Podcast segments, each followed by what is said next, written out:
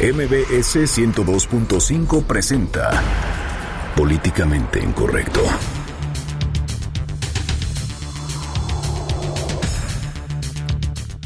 Que además de Oaxaca, también encontraron despensas en una bodega de Zacatecas, uno de los dos estados en donde habrá elecciones el próximo 5 de junio. Se dice que pertenecían al PRI. Nadie lo duda, pues se dice que el partido es un experto en esta práctica. Vecinos la saquearon y ahora, ¿qué regalarán? No aprendió de Lord Ferrari y nace en Toluca Lord Rolls Royce. Escoltas de un empresario golpean a un hombre y lo dejan herido. Le platicaremos de este nuevo caso de abuso de poder. Y como parte de los festejos para este domingo 15, Día del Maestro, docentes celebrarán con manifestaciones y paros en varios estados del país. Esta vez, autoridades no los, no los premiarán. De seguirse la fiesta hasta el lunes, se les descontará el día y en el peor de los casos, se les darán las gracias. En Twitter con el hashtag políticamente incorrecto y en mi cuenta personal, arroba Juanma Pregunta, estaremos al pendiente de todos sus comentarios. Y en estos momentos lanzamos la pregunta de esta noche. ¿Apoya las manifestaciones y paros de los docentes? Esta semana hubo de todo. Fotos truqueadas, la detención de uno de los porquis, el video de las morras, la chapodiputada, la aparición de Iris.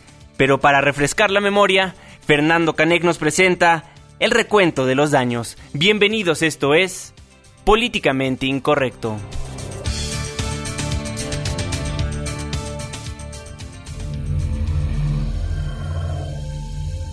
Estás a punto de entrar a una zona de polémica y controversia. Una zona de discusiones álgidas y análisis mordaz.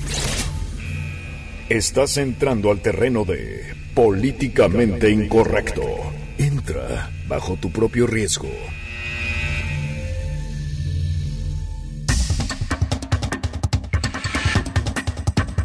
Muy buenas noches, 9 con 3 minutos. Le doy la más cordial bienvenida a este su espacio, políticamente incorrecto, la mesa de análisis y de opinión de Noticias MBS. Hoy viernes, viernes 13, viernes 13, Irving Pineda. ¿Cómo estás, mi querido Juanma, mi querido Fer? Por fin llegamos al viernes, una semana larguísima para algunos. Y bueno, pues qué mejor que con los despensazos, ¿no? Sí, caray. Ya se habían tardado en este proceso en andar repartiendo las despensas, entonces ya sabemos, pues, dónde, dónde están esos gustados regalos que cada campaña se dan. Fernando Canek, muy buenas noches. Muy buenas noches, querido auditorio, queridos compañeros. Pues hoy es el día en el que Jason se sube a los vagones del metro a cantar Hoy para mí es un día especial, hoy saldré por la noche. Sí, me vuelo los memes también para entretenimiento de la gente. No, Nada más los musicalizo, los teatralizo. pues hoy viernes llegamos al final de la semana. Vaya semana llena de información cae uno de los porquis, en Tamaulipas hay guerra contra los narcos o a favor de los narcos, ya ni se sabe, los partidos políticos están involucrados. Le recuerdo que no, si no tuvo oportunidad de escuchar todos los programas que tuvimos a lo largo de la semana, puede ingresar a la página noticiasmbs.com, darle clic en programación, posteriormente en su programa Políticamente Incorrecto, y ahí va a encontrar absolutamente todos los programas que hemos realizado en esta semana. Pero el día de hoy nos toca platicar de un bello estado, el estado de Zacatecas, quien el 5 de junio también van a estar saliendo a las calles los ciudadanos a sufragar por su gobernador, Irving Pineda. Sí, claro, van a salir a definir, hay que decirlo, Zacatecas es eh, gobernado por el PRI, por Miguel Alonso Reyes, y bueno, hay la izquierda llega dividida, es la primera vez que la izquierda está dividida y sobre todo ahí porque el PRD tiene un candidato que es Rafael Flores, Morena tiene a su candidato que es nada más y nada menos que David Monreal, hermano de Ricardo Monreal, jefe delegacional en Cuauhtémoc y quien también ya había gobernado esa entidad. Y por el PRI va Alejandro Tello que llega eh, con sentido del gobernador, pero llega bajo una división de priistas. ¿Es así?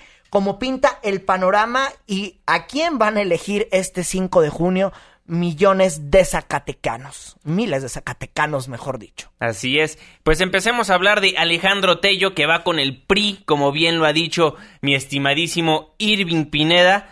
Antes era senador, fue secretario de Finanzas del gobierno del Estado, en el sector privado ha sido ejecutivo en Bancomer y en Grupo Modelo, y también es miembro del Consejo Político Estatal del PRI, donde encabezó la cartera de Finanzas y Fiscalización.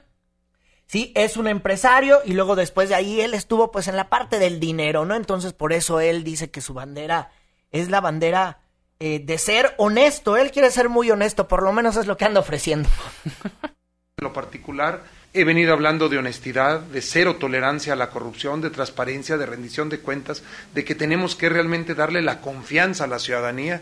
Yo he tenido a lo largo de mi vida laboral muchas experiencias en la iniciativa privada, en el sector público, siempre en el manejo de recursos y siempre me he manejado con transparencia, con pulcritud. ¿Le crees? ¿Neta? Sí, ¿O no yo le estaba crees? pensando lo mismo. ¿Ya alguien le cree ese discurso? ¿Ya está tan Oye, ¿sabes manido? qué es lo peor? Que, que van con sus amigos periodistas a que, a, a que los entrevisten, no van a ningún lado más. Nada más van con sus amigos. Sí, para que no les No, y usted cuando era el alto mandatario en modelo nunca se robó un peso. Pues no, porque no podía, solo por eso. o sea, Oye, pero también como senador y secretario de Finanzas del gobierno del Estado no se robó nada. no, pues eso habrá que preguntárselo. Pues bueno, eso por parte del PRI. Como bien lo habíamos comentado anteriormente, en esta ocasión, rumbo a la gubernatura de Zacatecas, pues la izquierda llega dividida y por parte del PRD llega Rafael Flores. Sí, Rafael Flores, él es pertenece a la corriente de nueva izquierda conocida como los chuchos y para que Rafael Flores llegara literal a, a la boleta estuvo bien complicado porque en su propio partido eh, hubo la intervención de familiares del gobernador Miguel Alonso Reyes para que pusieran a su propio candidato, inclusive la gente eh, de Camerino Márquez, que- eh, dirigente del Comité Ejecutivo Nacional Perredista, andaba operando para que él no pudiera llegar a ser candidato. Desde la propia dirigencia nacional perredista le quisieron boicotear la candidatura. Luego llegó el mayor órgano electoral de decisión. Y dijo oigan señores pues le tienen que restituir la candidatura porque la mayoría de los perredistas de Zacatecas votaron a favor de que él se convirtiera en el candidato. Tuvo que negociar muchísimo con la parte campesina de, de Zacatecas y, y de los militantes perredistas para que le dieran la candidatura. Y la verdad es que no es una candidatura unida, la tiene bien difícil Rafael Flores, tengo entendido que anda haciendo campaña de tierra, pero lo que también sé es que no muchos perredistas lo están apoyando, sé que los propios perredistas, algunos están inclusive jugando con los priistas y unos más con Morena. Con Morena, así es. Y bueno, eh, déjenme comentarle que esta mañana eh, Rafael Flores anduvo haciendo campaña en estos recorridos que habitualmente hacen. eh, se reunió con varios empresarios y también, pues, él habló de un gobierno que tiene muchos favoritos. Así lo dijo. y se le cierra el paso a la corrupción y al favoritismo. Un gobierno donde ningún funcionario tenga fuero, empezando por el gobernador. Un gobierno donde no tenga cabida la impunidad, donde la corrupción se castiga con la cárcel. Un gobierno donde la revocación del mandato sea una realidad y aquel que no pueda, que se vaya a su casa.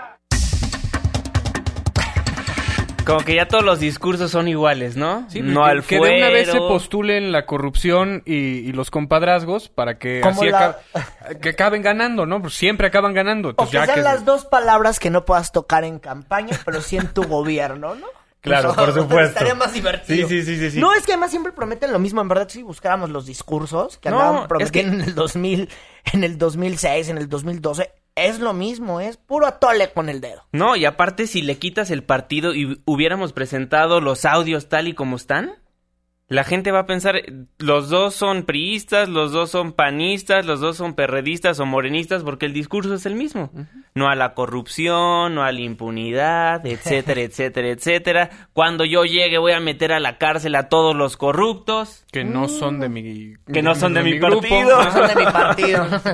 Bueno, por parte de Morena llega David Monreal, lo comentabas anteriormente, Irving, hermano del jefe delegacional en la Cuauhtémoc, Ricardo Monreal, y quien también ya fue gobernador del estado de Zacatecas. Sí, el senador con licencia encabeza pues la planilla de Morena, él sale al lado de López Obrador en toda la propaganda que se ha repartido eh, en ese estado. Y bueno, David Monreal también tuvo una bronca porque no le querían dar la candidatura porque él en teoría no había hecho precampaña y entonces eh, el Instituto Electoral había dicho estatal o la OPLE como ahora le llaman, esta OPLE había dicho no, pues no se merece que le den eh, que le den la candidatura se va a tribunal. Ajá, y ahí resuelven a favor. Y esto lo hizo muy famoso porque la verdad David Monreal anduvo recorriendo todos los medios nacionales para hablar de su candidatura y eso le ha ayudado un poquito en las encuestas. Por lo menos, si Morena le va mal, en Zacatecas no le va a ir tan mal el 5 de junio, aunque la mejor opinión, bueno, pues la tienen los zacatecanos el 5 de junio. Y este hombre andaba también haciendo campaña. Y ya ven que como prometer, como lo decíamos, no empobrece nada, pues él quiere acercarse a los jóvenes. Entonces casi casi dijo que los va a plagiar. No, hombre, si están reprobados. Tajantemente no. Están reprobados. Le han hecho mucho mal a nuestro Estado. No, no, no, no, no, ya lo he dicho. Vamos a priorizar, sí voy a llevar jóvenes a cada una de la secretaría, aunque no quieran los jóvenes.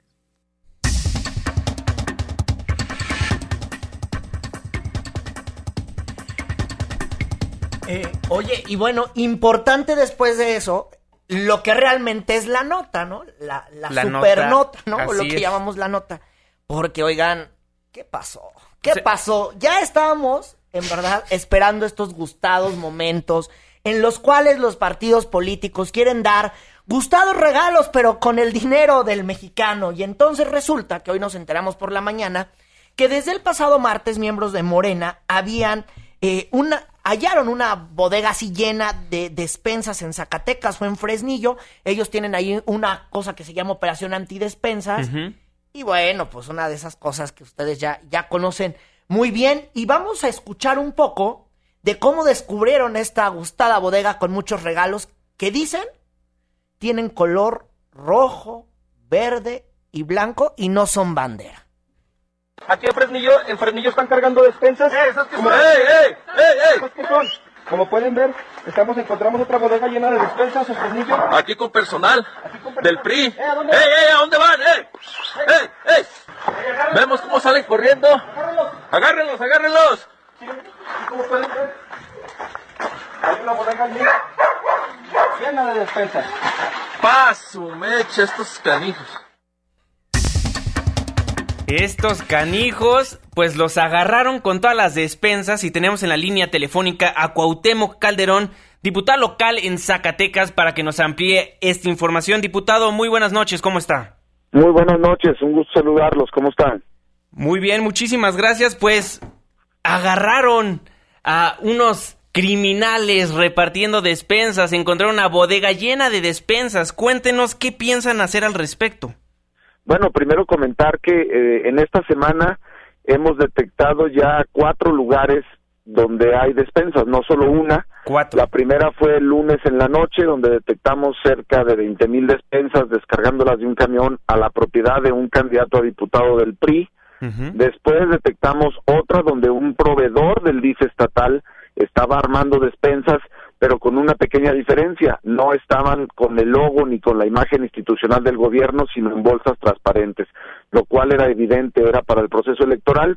Después en Fresnillo localizamos estas que ahorita ustedes acaban de oír el video de cuando lo encontraron nuestros compañeros, ahí hicieron más de 30 mil despensas, era una cosa impresionante, y donde incluso después la gente se metió y empezó a sacarlas y a llevárselas a sus casas, y por último lugar una bodega muy cerca del Comité Estatal del PRI, con propaganda, yo debo decirte, es la primera donde había propaganda y había despensas, había sillas de ruedas, entonces, bueno, pues es eh, una clara desesperación de buscar convencer a la gente a través, primero, de un tema ilegal, después de comprarlas con dinero público y tercero, pues de hacerlo por abajo del agua para que en teoría nadie se dé cuenta, pero mucha gente, incluso de que están trabajando en los equipos del PRI, nos han pasado los pitazos, que eso es lo importante que escuches. Gente el del PRI. rechazo que existe al gobierno estatal y al, y al, gobierno más corrupto que hemos tenido, que es el del gobernador Miguel Alonso, ha habido ese rechazo que su mismo equipo nos dice, acá están, allá están y búsquenlas, porque nosotros también estamos hartos y cansados del mal gobierno. Cuauhtémoc, te saluda Irving Pineda. A ver, vamos a entender por partes. A ver, a las despensas de Fresnillo se suman cuántas más. ¿Hoy hubo hallazgo de despensas o no? Hoy no.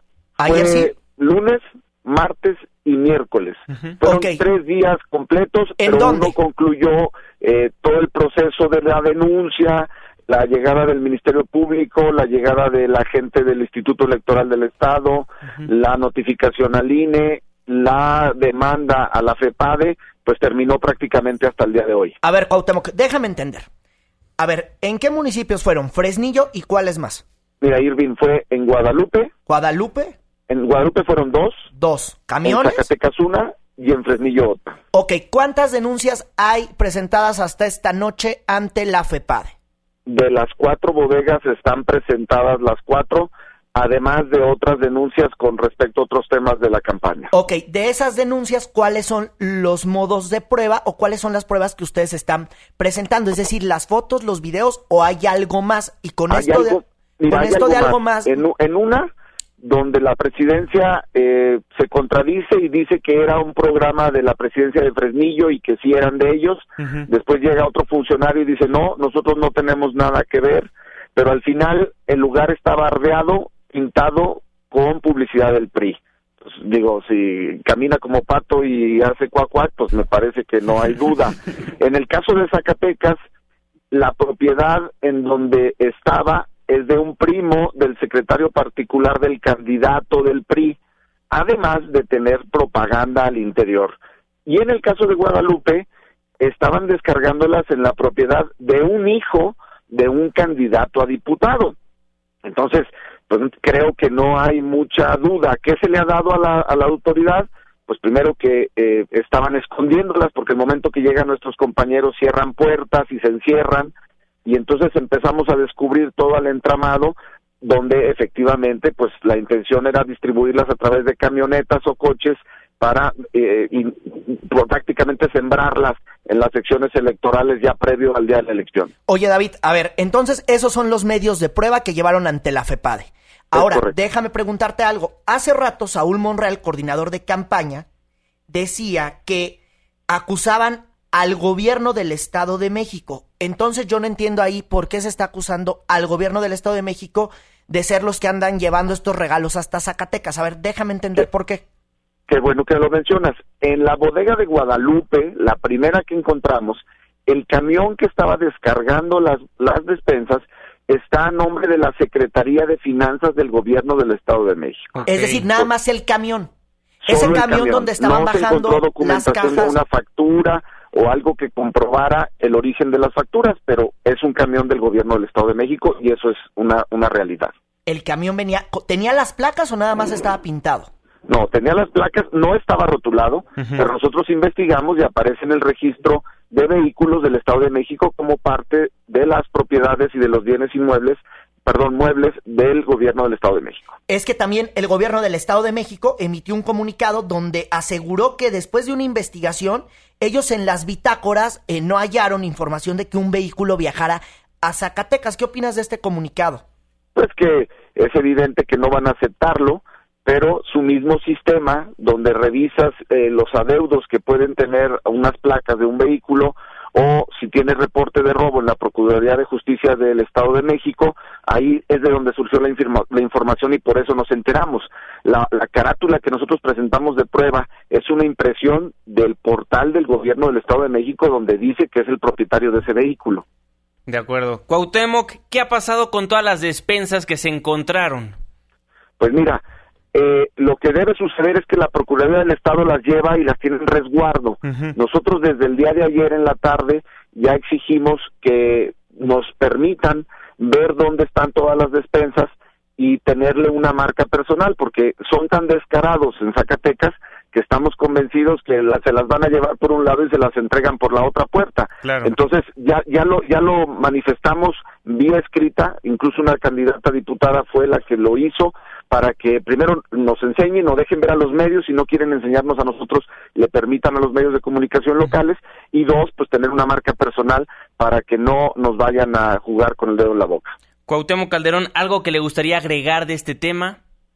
Pues decirles que lamentablemente en Zacatecas estamos regresando a los al 1970, ¿no? Una elección de estado, amenazas a los servidores públicos, amenazas a los proveedores, les retienen los cheques y los pagos si no se comprometen a ayudar al candidato oficial y me parece que así no se ganan las campañas y que lo único que están haciendo es provocar más rechazo pero sí es importante que ustedes a nivel nacional estén enterados de lo que sucede en Zacatecas y que no lo podemos permitir. Nosotros lo que queremos es una elección libre, una elección limpia y que el ciudadano decida, gane quien gane, pero con una libertad de decisión.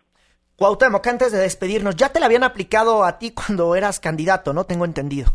Sí, pero además yo fui candidato en el 2010 a gobernador y déjame sí, comentarte lo que lo toca Sirvin, porque en aquel momento el ahora gobernador que era del PRD y después cambió al PRI y, ahora gobierna el PRI, el nombre, porque es que aquí no lo conocen. De que Amalia García hacía eso. Entonces ya incluso recuperamos las grabaciones de la campaña de Miguel Alonso y le dijimos, oye, pues eh, tienes un problema mental o qué sucede porque ya se te olvidó todo lo que dijiste. Todo lo de lo que te quejaste del gobierno lo estás haciendo pero multiplicado por 10. Entonces ya lo conozco, ya sé de qué se trata y me parece que al final eso no lleva a buen término. Yo lo que les puedo asegurar es que Morena va a ganar, David Monreal va a ser gobernador porque la gente tiene un hartazgo y porque está confiando en el proyecto de David. De acuerdo, Cuauhtémoc Calderón, diputado local de Zacatecas, muchísimas gracias por estar en Políticamente Incorrecto. Estamos al pendiente de todo lo que sucede en aquella entidad. Gracias, un abrazo Irving, hasta luego. Hasta luego. Abrazo. Pues bárbaro. Pues sí, ¿cuándo en la historia de este país el PRI ha utilizado la coacción y la infraestructura y sus mecanismos para manipular el voto? Nunca. No. ¿Eso no se ve en México para nada? No, aparte dice el diputado que nos regresamos a 1970, nos regresamos hace un año, dos años, ah, no, tres años, no, mismo. hemos La pregunta es, ¿hemos salido de 1970 en algún momento? Bueno, impresionante. Impresionante, todas las despensas, pues ahí están.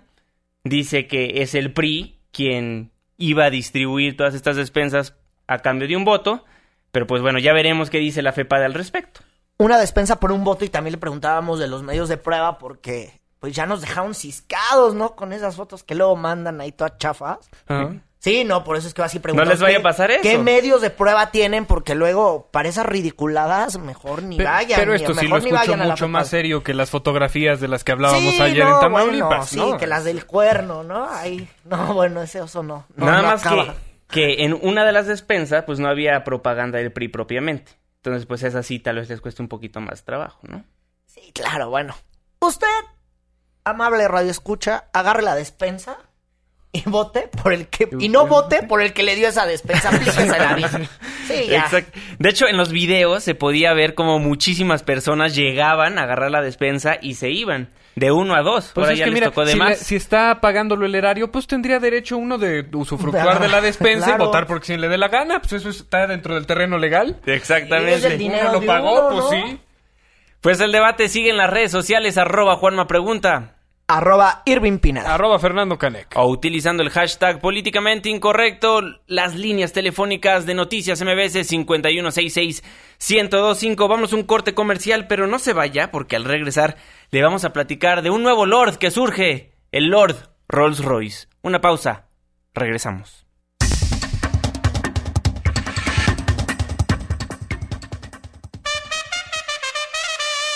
Vamos a poner un amparo a España. Y regresamos a Políticamente Incorrecto.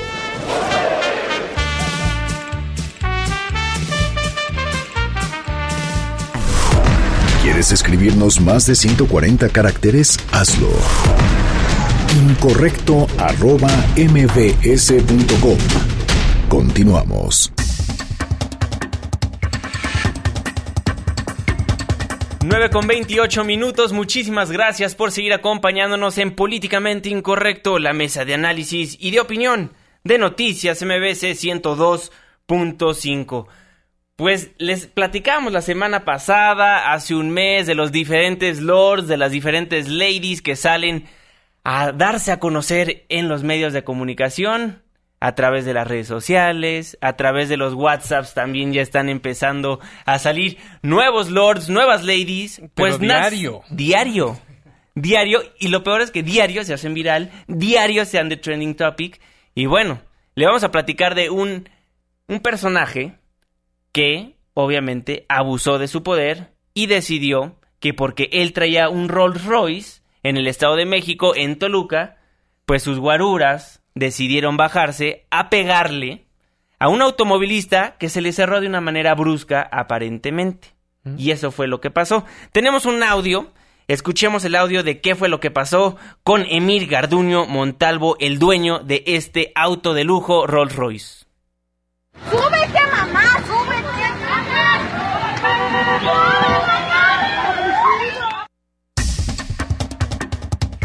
Bueno, hay que decirlo, este hombre, eh, bueno, el dueño de, la, de este automóvil donde sus escoltas se bajan a golpear a un joven porque parece que no aprenden, parece que aquí no aprenden que la vida no es con la ley del garrote, pareciera.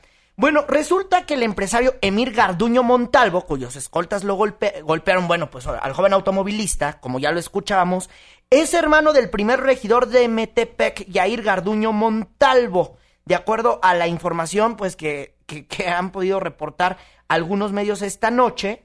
Entonces, bueno, pues ya, ya vamos dando un poquito con, con las pistas de quién es este sujeto. Y realmente, pues, preocupante, ¿no? Ya esto empieza a, pa- a preocuparnos más allá de las risas que pudiera ocasionar. Ya vimos lo que pasó con un chofer de Uber, eh, en el caso de Lord Ferrari, vimos que a este hombre se lo tienen de bajada y no aprendieron, no aprendieron de tener, a- de que se, de que inclusive el guarura de Lord Ferrari falleció, no han acabado de, de entender y ahora unos guaruras vuelven a golpear a un joven. No tenemos hasta este momento, lamentablemente, quién es este joven golpeado. Lo hemos eh, estado buscando, la información, hay que decirlo y comentarlo, ha sido un poco confusa, pero estamos intentando pues buscar quién es, porque además, déjenme decirle que, que después del Gustavo Zafarrancho dejaron una moto abandonada BMW sin placas, que era la moto que se utilizaba para abrirle paso al Gustavo, al famoso empresario. Una verdadera vergüenza, porque también aquí el gobierno mexiquense nos tiene de, o sea, ¿cómo que andan circulando motos sin placas cuando la mayoría de los delitos, ojo, no en en esta marca BMW, pero la mayoría de los delitos se cometen en motos en el Estado de México. O sea, ¿qué onda con las autoridades mexiquenses? Con todo y las nuevas normas que vienen, pues aquí también tiene un nuevo problema que es las motos. ¿Dejan andar circulando a todas las motos sin placas? ¿Es en serio? ¿Así va a ser la vida? Y también la, la reprochable prepotencia que exhibe, bueno, hay una tendencia que un partido político en específico, la gente que está vinculada a él tiene grupos de guaruras que responden como eh, porros, ¿no? Que no tienen un, un esquema de protección de su cliente, sino que son mafiositos que golpean a destajo a quien se le enfrente a, a su patrón. No, y de, ¿no? y de todos los partidos políticos, ¿eh? Pero no en nada este más caso, de pero uno. en este caso estamos de hablando de Raúl Libien, estamos hablando del Lord Ferrari y ahora estamos hablando del Lord Ro- Rolls Royce Parece- que tienen un patrón en común. Parece que les falta el manual de Carreño, una cosa similar, ¿no? Así es, muy finos los señores comprando un vehículo de 3.5 millones de pesos, pero no tienen la decencia para dejar a un simple automovilista que seguro ni se dio cuenta que le echó lámina, como se dice, y bueno, decide agredirlo. Ah, bueno, y también eh, Yair Garduño, que es el, el regidor, pues ya, ya, ya dijo en Facebook, ¿no? Porque ahí cuando se tienen que esconder, pues bueno, van y es- eh, ahí ponen en el muro algo, ¿no? Claro. Y dice, como ciudadano, eh, como ciudadano repruebo todo hecho de violencia, siempre debe privilegiarse el diálogo para resolver cualquier diferencia. Oiga, pues... Pues oiga, mejor que actúen. político, oiga. eh, Sí. Oiga, ciudadano representante de los, de los mexiquenses, pues dígale eso a su hermano, ¿no? Y a los escoltas. Sí, o que ponga el ejemplo con su hermano, ¿no? De hacer expedita la justicia. Claro, Pero, ¿Qué va a hacer con su hermano, pues no? sí. El hermano incómodo, uno más que tiene hermano incómodo. Un priista que tiene un hermano incómodo. Ya ven que ahí abundan. Y bueno, estas características no son solamente en la prepotencia de los que ostentan privilegios económicos, sino también tenemos hoy otro Lord, que es el Lord Walmart, un personaje, un simpático personaje regordete que recurre a la violencia cuando se le pide que no se agandalle los espacios de estacionamiento en los consorcios de esa denominación. Entonces escuchemos el audio un poquito de lo que pasó en este estacionamiento de Walmart.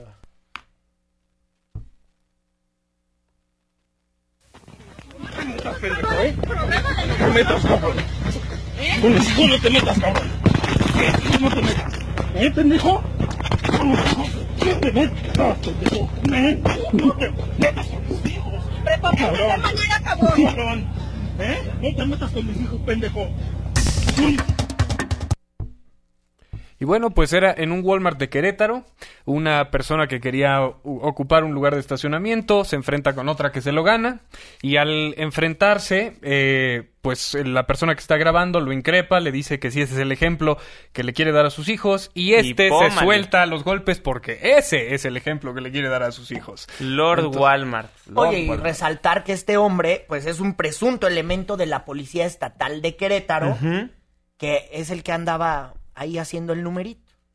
Sí, otro policía más que cae en un Y no zafarrancho aprende. de estos. No aprenden, no aprenden. No se dan cuenta que ya con los celulares algo se puede hacer viral tan fácilmente. Y tan especialmente rápido, ¿no? cuando son cosas así, ¿no? Sí, y todo el día han estado poniendo chistes en las redes sociales al respecto, entonces no nos metamos con los hijos de este señor, yo nada más digo. Sí, caray, qué bárbaro. Lo que no me quedó claro es si golpeaba un bombero, eso sí no lo entendí. Sí, no sé. Es eso que sí la imagen no se ve.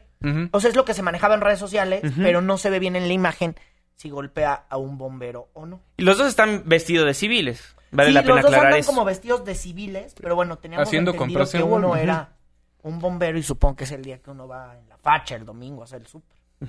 Oigan, y hablando del domingo, este domingo va a haber marchas en la Ciudad de México en honor al Día del Maestro, en vez de celebrar a nuestros maestros de una manera, pues, como se deberían de celebrar los maestros, a las personas que nutren las mentes de los jóvenes de este país, de los niños de este hermoso país que es México, pues ellos decidieron manifestarse. Se lo contamos después de la pausa.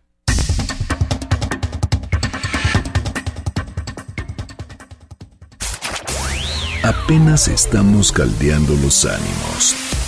No se vaya, continuamos en Políticamente Incorrecto. Porque tu opinión es importante, llámanos al 5166-1025. Continuamos. 9 con 39 minutos, muchísimas gracias por seguir acompañándonos en Políticamente Incorrecto, la mesa de análisis de noticias MBS. Fernando, ¿qué vas a hacer el domingo? Pues eh, yo dar función del globo flotando a las 5 de la tarde. Aprovecho para el comercialote sábados y domingos a las 5 de la tarde en el foro La Titería en Vicente Guerrero número 7 en Coyoacán. Excelente, muchísimas gracias por el comentario, gracias. pero muchas personas no van a poder llegar tal vez a verte actuar. No, hombre, esos son tus amigos, Fer. porque van a estar bloqueando, van a estar bloqueando los profesores otra vez más las calles de la Ciudad de México porque se van a estar protestando por el Día del Maestro y decidieron pues protestarse a lo largo de el próximo domingo y a lo largo de la semana. Dicen que va a haber paro todo a lo largo de la semana. Irving Pineda. Bueno, es que no hay mejor forma de festejar que es en las calles y bueno, la CENTE ya desde hace algunos días en sus asambleas estatales había definido comenzar eh, un paro generalizado este domingo 15 de mayo. Algunos marcharán en Oaxaca, unos más en la Ciudad de México. Y lo interesante aquí va a ser eh, cuántas personas y cuántos profesores eh, que pertenecen a, la, a, a esta CENTE que se originó en Chiapas ya hace muchísimos años, van a venir a la Ciudad de México a manifestarse, porque hay que decirlo. Ahora, bueno, pues uno puede andar haciendo por su vida lo que uno quiera el fin de semana, el domingo, pero si el lunes uno no llega a clases, pues te descuentan. Y si el martes no vas, pues también te descuentan. Y si el miércoles no vas, también te descuentan. Pero si el jueves no vas, pues ya te corren, ¿no? Ya te dicen, oiga, mucho gusto, usted sirve bueno para las porras en la calle, váyase a la calle en lugar de estar dando clases. Aquí lo interesante va a ser, pues, el músculo, como dicen, que va a enseñar la gente. ¿Será? ¿Será que habrá músculo? ¿Será que veremos esas numerosas manifestaciones aquí en la Ciudad de México y en Oaxaca? A ver si es cierto. Aquí yo creo que lo importante más, va- más bien va a ser lo que va a hacer Aurelio Nuño. Va a poner mano dura. ¿Realmente sí va a correr a todos los profesores? Son ¿realmente 11,000, ¿eh? sí los va a amonestar? Porque se supone que es lo que tiene que hacer. Más bien, de que la gente se moviliza, se moviliza, y nos los ha enseñado en añ- años anteriores. Aquí va a ser si el secretario de Educación Pública va realmente a sancionar a las personas que no vayan a las aulas. Y por ejemplo, ¿qué van a hacer en Oaxaca, no? Porque Rubén Núñez, que es el líder de, de la CENTE de Oaxaca, decía que son 11 mil profesores. El paro va de domingo a miércoles, Se supone. en teoría. Bueno, es lo que él está diciendo, es lo- que él nos está prometiendo y él está en su derecho de prometer. Juan. Ya que cumpla, bueno, quién sabe. No, por eso, pero yo digo que si para el domingo ven que la CEP va muy en serio, tal vez ni lleguen a lunes o martes o miércoles. Bueno, habrá que ver, habrá que ver. En tanto ellos prometen 11 mil. No hemos visto el movimiento como tal en algunos puntos del Monumento a la Revolución.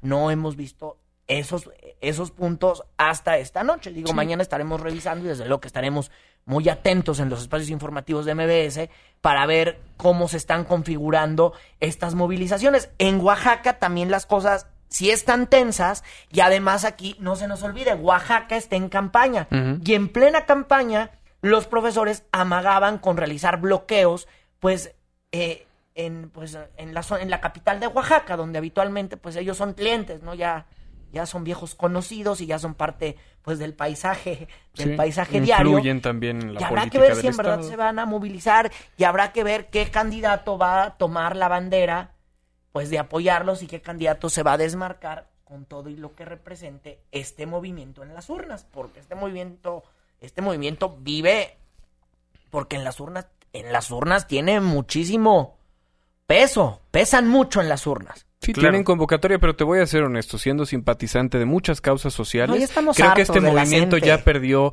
credibilidad y hay, eh, de alguna manera, entre los que apoyamos eh, las protestas hacia reformas que personas dicen eh, que, que son eh, afectadas por esto, protestan y, y no quieren que sean implementadas, eh, pues en este caso ya perdimos esa simpatía o esa afinidad y a mí no me molestaría pues que hubiera un castigo porque los que sí están sufriendo y este es argumento de muchas personas son los niños. Claro. O sea, No, sí, claro, dejas a los chavos sin clases por tus causas, ¿no? Porque no son las causas de no son las causas legítimas, son las causas de un sindicato o de una parte de un sindicato que es medio necio. Y bueno, ya tenemos la fecha a la hora en la que tienen previsto marchar. Van a marchar el domingo a las 10 de A la las mañana. 10 de la mañana, así de es. San Cosme a Gobernación. O sea, ya nos, nos, nos fregaron ahí como los que todo el mundo va a desayunar. Van a estar ahí a las 10 de la mañana. A estas movilizaciones, tenemos entendido, se van a sumar algunos estudiantes del Politécnico Nacional, del IPN, del Poli. Los del Poli se suman. Según lo que dijo José Luis Escobar, que es pues de la CENTE de Chiapas, lo que están reportando. Y bueno, pues ya vamos a ver el numerito. Si usted no tiene nada que hacer el domingo de San Co- en la zona de San Cosme de Gobernación, pues mejor quédese en su casa. Supongo que el ciclotón cambiará de ruta eh, en algunos puntos, o se harán, hay algunos cortes a la circulación. Pues por lo pronto, el secretario de Educación Pública, Aurelio Nuño, ya les dijo que la ley se va a cumplir. Así lo dijo. Vendrá, como lo han anunciado, a partir del eh, próximo domingo, un paro que ha anunciado la coordinadora, un paro indefinido, y aquí lo vuelvo a decir y lo repito. Nosotros, como lo hemos venido haciendo, vamos a aplicar la ley. Maestros que por este paro dejen a niños sin clases, lo cual no es permitido y no tiene justificación alguna, el primer día que falten recibirán el descuento, como hemos venido descontando cada vez que los maestros dejan a los alumnos sin clases. El día 2, como marca la ley, también haremos un descuento. El día 3, como marca la ley, haremos un descuento.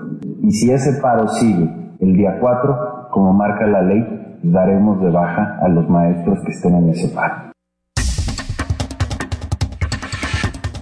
Pues sí, veo que son las medidas ya de extremo a las que se han tenido que llegar, porque no más, no hay acuerdos entre estas facciones y el gobierno y, y la verdad los ciudadanos que somos afectados, si no vemos resolución y no vemos acuerdos de las partes, de ver- nos molesta mucho más todavía una manifestación, porque entonces, ¿a- ¿para qué sirve la manifestación? Sí, claro. ya- no, ya el secretario re- tiene que... Estamos te- revisando y a ver si a ver si esa rudeza llega llega en el cheque, ¿no? Porque donde duele. Claro, la por supuesto, el secretario tiene que tener la mano extremadamente dura y decirle a los profesores regresense a las aulas Bueno, porque dura si no... Dura no, porque entonces... No, eh, dura, dura. No, a ver, razonable. se deben de cumplir O sea, los convenios nada claro, más. El convenio que es ir a dar clases. Que eso es tener la mano dura. No, a ver, No, eso claro, es eso es hacer cumplir los si- no, no, acuerdos. no, porque muchas, muchas veces lo que ha pasado es que el secretario agarra y dice, bueno, les damos chance. No, o el que- mismo gobernador es que de Oaxaca dice, dura- bueno, les damos chance. Mano No, ya no les den chance. Mano dura implicaría que hubiera una intervención de la fuerza pública Sí, porque claro, esto llegara No, a no, no, mano, no, no, convenio, no, no, no, no, no. Mano duro es que aplique la ley Por eso, y es que la- se haga cumplir la la, ley. aplicación de la ley. Eso es. Eh, Con apego Bueno, a derecho. dejémoslo en que se aplique la ley sin calificar cómo se aplica la ley. Exactamente. Que se aplique la ley, punto. Es Sí, lo sí. que tiene que hacer, que se aplique la ley. Por eso, que se aplique. Vamos Bueno, ver eso si por parte del algo. gobierno federal, por parte del gobierno del Distrito Federal de esta nueva Ciudad de México, la secretaria de gobierno, Patricia Mercado, les dijo que no los va a dejar plantarse ni en el Monumento a la Revolución, ni en el Zócalo. Así lo dijo. Ellos saben que el zócalo de la ciudad, digamos, no es posible. Empiezan las ferias, la feria de las culturas. En el monumento de la Revolución, revolución hay como muchos eh, eventos. Entonces, bueno, pues ellos están viendo y estamos dialogando con ellos también para ver, pues, hasta dónde la ciudad puede darles un cobijo Bueno, y la Secretaría de Seguridad Pública de la Ciudad de México va a desplegar el próximo domingo 1.300 policías para que estén cuidando a los diferentes manifestantes que van a estar llegando para protestarse en la Ciudad de México. Eso por el lado de la CENTE, ya lo comentaba Sirving, también se le van a unir pues estudiantes del Politécnico Nacional, quien recordemos también están un poco enojados con la Secretaría de Educación Pública. Sí, claro, bueno, y ellos eh, van a sostener a partir de mañana sus asambleas estatales, donde van a definir qué es lo que prosigue y que si van a dialogar y que si van y que si yo dialogo y que si tú dialogas. Bueno, va a ser un fin de semana donde ellos van a festejar pues el día del profesor en sus asambleas estatales. Algunos van a marchar. No tenemos entendido que todas las bocas hayan definido sumarse a estas movilizaciones del domingo. Serán decisiones que se estarán tomando pues mañana al filo de las seis de la tarde, tenemos entendido. Exactamente. Y bueno, recordemos que el secretario de Educación Pública no diría que dejó plantados a los estudiantes del poli porque sí se les avisó, pero no fue a la reunión que tuvo que, que, que, que más bien que convocó los estudiantes del Politécnico Nacional y con relación a eso, el secretario Aurelio Nuño les advirtió que los, eh, los temas educativos se atienden en la SEP porque ellos ya quieren reunirse con el presidente Enrique Peña Nieto. Hatsiri Magallanes nos tiene toda la información. Adelante, Hatsiri, muy buenas noches.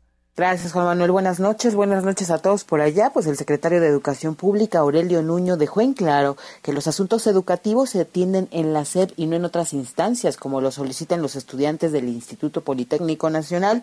Y esto lo dijo en respuesta luego de que los estudiantes del Politécnico desconocieron a Nuño Mayer como interlocutor para arreglar el conflicto y ahora quieren diálogo o con el presidente de la República, Enrique Peña Nieto, o bien con el secretario de Gobernación, Miguel Ángel Osorio Chong. En entrevista, tras sostener un diálogo con alumnos sobre la reforma educativa, el funcionario reiteró su advertencia en torno a que no habrá diálogo en tanto no se levante el paro en las vocacionales. No se puede tener un diálogo de buena voluntad cuando no se cumple la propia palabra. Y por eso, ante esta circunstancia, no se puede tener un diálogo en estas condiciones con quienes lo están solicitando así y de esta manera. Repito, yo estoy totalmente abierto para tener este diálogo con toda la comunidad, no solo con, alguno, con unos cuantos estudiantes, sino con toda la comunidad politécnica y con una representación amplia de los propios estudiantes, no solo un pequeño grupo de ellos, sino de todos los estudiantes y de toda la comunidad. Los temas educativos se atienden en la Secretaría de Educación Pública y eso eh, lo digo con una gran claridad. El funcionario lamentó que una minoría radical y con actitud de cerrazón no cumpla con su palabra y mantengan el paro de las vocacionales a pesar de que lo hicieron por escrito, hecho que calificó como muy, muy grave. Es grave que eh, tengamos situaciones, como ha sucedido en algunas vocacionales, que ha que se han hecho una vez más votaciones, que ha ganado la votación de levantar el paro y aún así pequeños grupos radicales no quieren soltar y salirse de esas escuelas. Eso también es muy grave. A mí me parece que ya no existe ninguna razón para que se mantenga y se sostenga eh, el paro en el Instituto Politécnico Nacional. Han sido atendidas las demandas de los estudiantes. Ellos mismos se comprometieron y lo hicieron por escrito a levantar el paro el día miércoles. Finalmente señaló que de mantener esa actitud se verán afectados alrededor de 65 mil jóvenes de nivel bachillerato. La información que tenemos. Buenas noches. Muy buenas noches, Hatsiri. Muchísimas gracias por la información. ¿Saldrá el secretario de Gobernación una vez más a salvar al gobierno federal? Quién sabe, pero bueno, ya la receta se la dimos a Nuño como era, ¿no? Era de remangas, Te quitas el saco. juegas a ser candidato en campaña y los muchachos se aplacan. Por lo menos tantito, pero se aplacan. Se verían de aplacar porque, insisto otra vez, no tienen una causa legítima para manifestarse. No la tienen. Bueno, aquí ya le dimos la receta, aplíquela. Sí, Don eh, don, por favor. don Aurelio. Don Aurelio, hay como, hay como su ligera recomendación. Y no hagan corajes, no se enojen también. No se enojen, a ver. Bueno, a las Estos 9 con muchachos. 52 minutos nos vamos a un corte comercial, pero no se vayan porque al regresar, Fernando Canek nos hace el recuento de los daños. Una pausa, regresamos.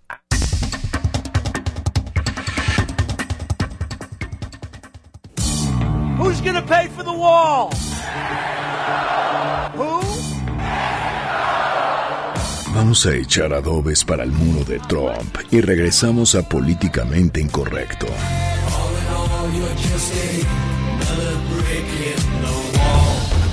Síguenos en Twitter en arroba Juanma Pregunta. Regresamos.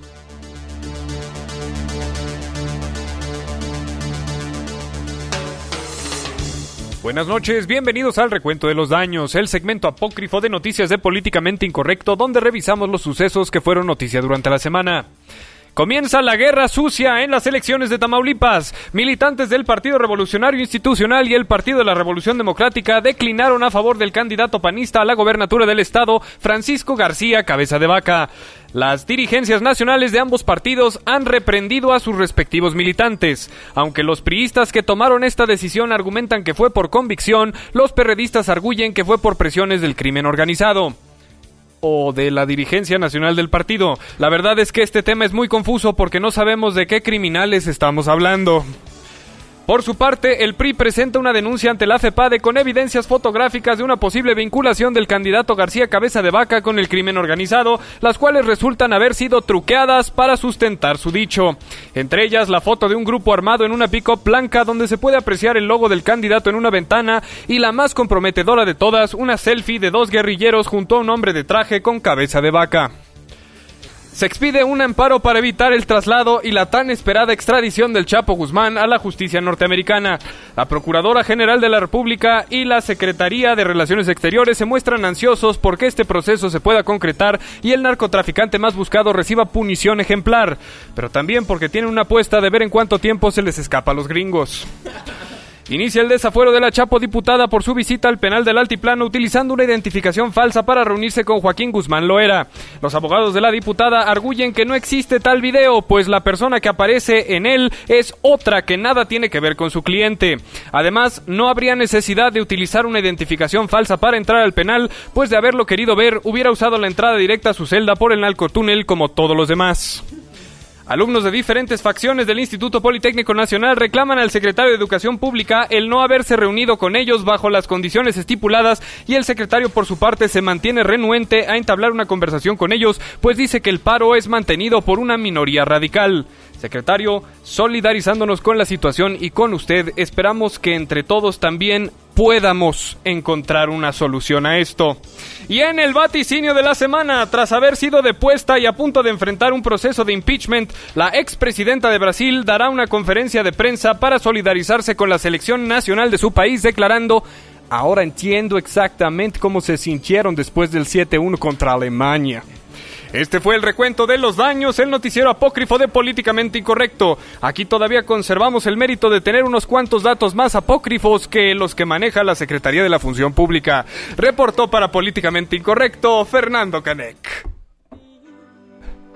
en el recuento de los daños del terrible choque entre los dos, del firme impacto. Qué gran manera de despedir la semana de Políticamente Incorrecto. Irving Pineda, muy buenas noches. Muy buenas noches a todos. Mañana te escuchamos en Preguntas Más, Preguntas Menos. Y en Twitter me piden una felicitación para Carlos Quintanilla. Felicidades y a toda la gente que nos está tuiteando antes de irse de fiesta. Muchísimas gracias, Fernando Canek. Muy buenas noches. Muy buenas noches, querido público. Nos vemos la próxima semana. Adiós.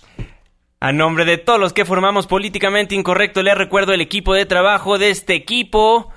¿Qué? Le vuelvo a repetir. Toma dos. Les recuerdo el equipo de trabajo de Políticamente Incorrecto, Itzel en los teléfonos, Katia Islas, la productora de este programa, en los controles estuvo Mario Antiveros y se despide de ustedes su servidor y amigo Juan Manuel Jiménez. Muy buenas noches. Esto fue Políticamente Incorrecto.